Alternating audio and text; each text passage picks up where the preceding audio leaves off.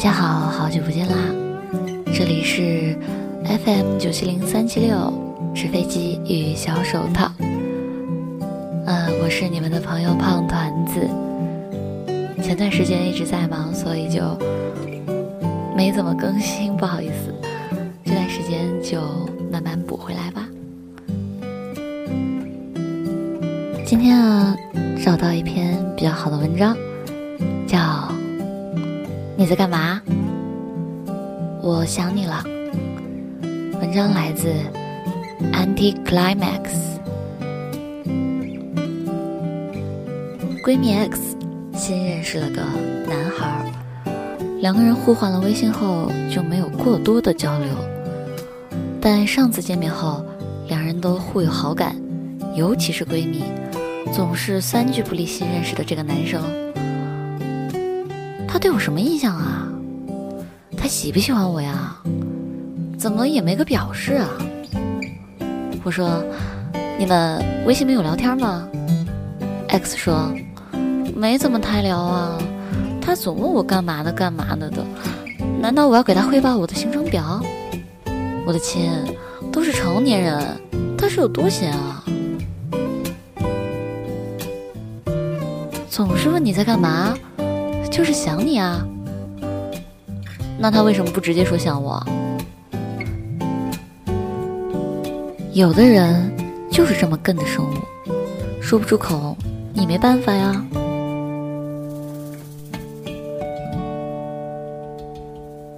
有的人啊，一辈子都说不出一句我爱你，却终生用行动证明这三个字。有的人就是不习惯总说我想你了。而是用“你在干嘛”代替无时无刻的关心。如果你真的如实回答“你在干嘛”，恐怕对话真的不好进行下去了呢。其实，当他在问你干嘛的时候，并不是真的想知道你彼时彼刻做的事儿啊。你是打盹还是抠鼻屎，都不用那么详细的告诉他。你要明白，他只不过是想找个借口和你聊几句啊。直男的心思。就是这么简单，所以你干嘛呢的标准回答是：我也想你了。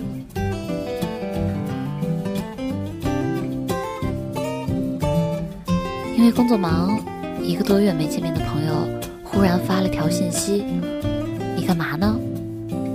我随性回了一句：“忙呢，最近太累了。”然后对方回。注意身体，劳逸结合，然后就没有然后了。前几天我约他出来，吐槽他怎么总也不约我，还把不把我当朋友了？他说：“那次我问你在干嘛，你说很忙，我怕耽误你，所以不敢约你啊。”我约，完全没有理会对方的意思。原来他说你干嘛呢，就是想说。有空嘛？想你了，出来坐坐聊聊呀。唉，这种脑回路对于我这种有话直说的人来说太痛苦了。但人和人真的不一样。她是天蝎女，能主动给我发信息，我都该感激涕零了吧？怎么还能要求她说那些肉麻的“想你了，好久没见”的话？有的人确实不习惯直接说出一些话，好像。一句“我想你”，都能直接让他呕吐。这些人内心有熊熊烈火，往往语言也能让你结冰。面对这些不直接小姐和不直接先生，我能做的就是充分理解他们的潜台词。所以，你干嘛呢的标准回答是：没干嘛，出来呀。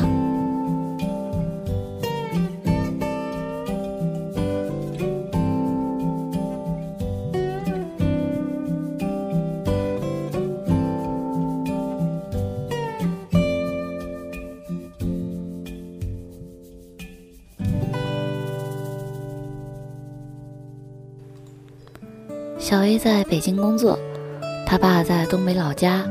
最近他老爸学会了发微信，一天总会给他发一次。你干嘛呢？这给 A 烦得够呛，总是跟我抱怨：“哎，这两地儿还老监视他的行程，每天晚上还得汇报自己今天干了什么。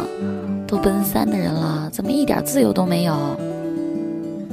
我笑他不理解老人的良苦用心啊！你爹一个大老爷们儿，面对你这个大老爷们儿，难道还能直接打出来？儿子，我想你了，要了他老命吧？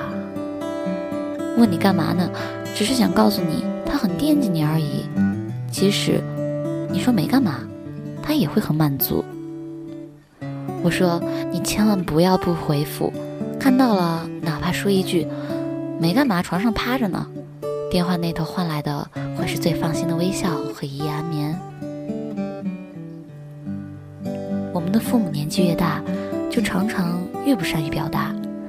仔细想想，他们越来越小心翼翼地跟我们讲话，怕耽误我们工作，怕耽误我们忙正事儿，怕说错了影响我们心情。但是。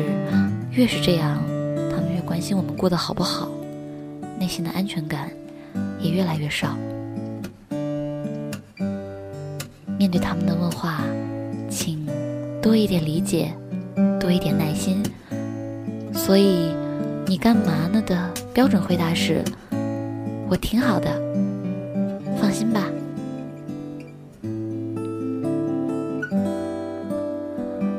不要抱怨他们不懂得表达。越是内敛的感情，越让人感觉揪心，不是吗？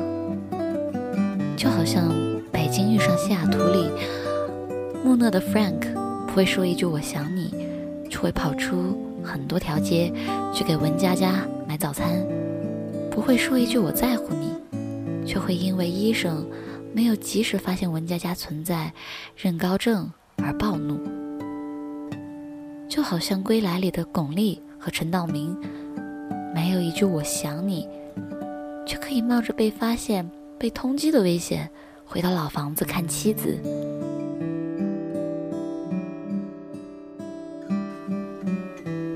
没有一句商量就明白各自的信仰而保守秘密。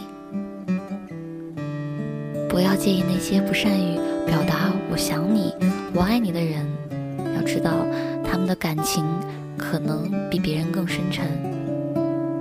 所以，如果那些深沉的人给你发“你干嘛呢”的时候，心里偷着高兴去吧，因为他们肯定非常想你。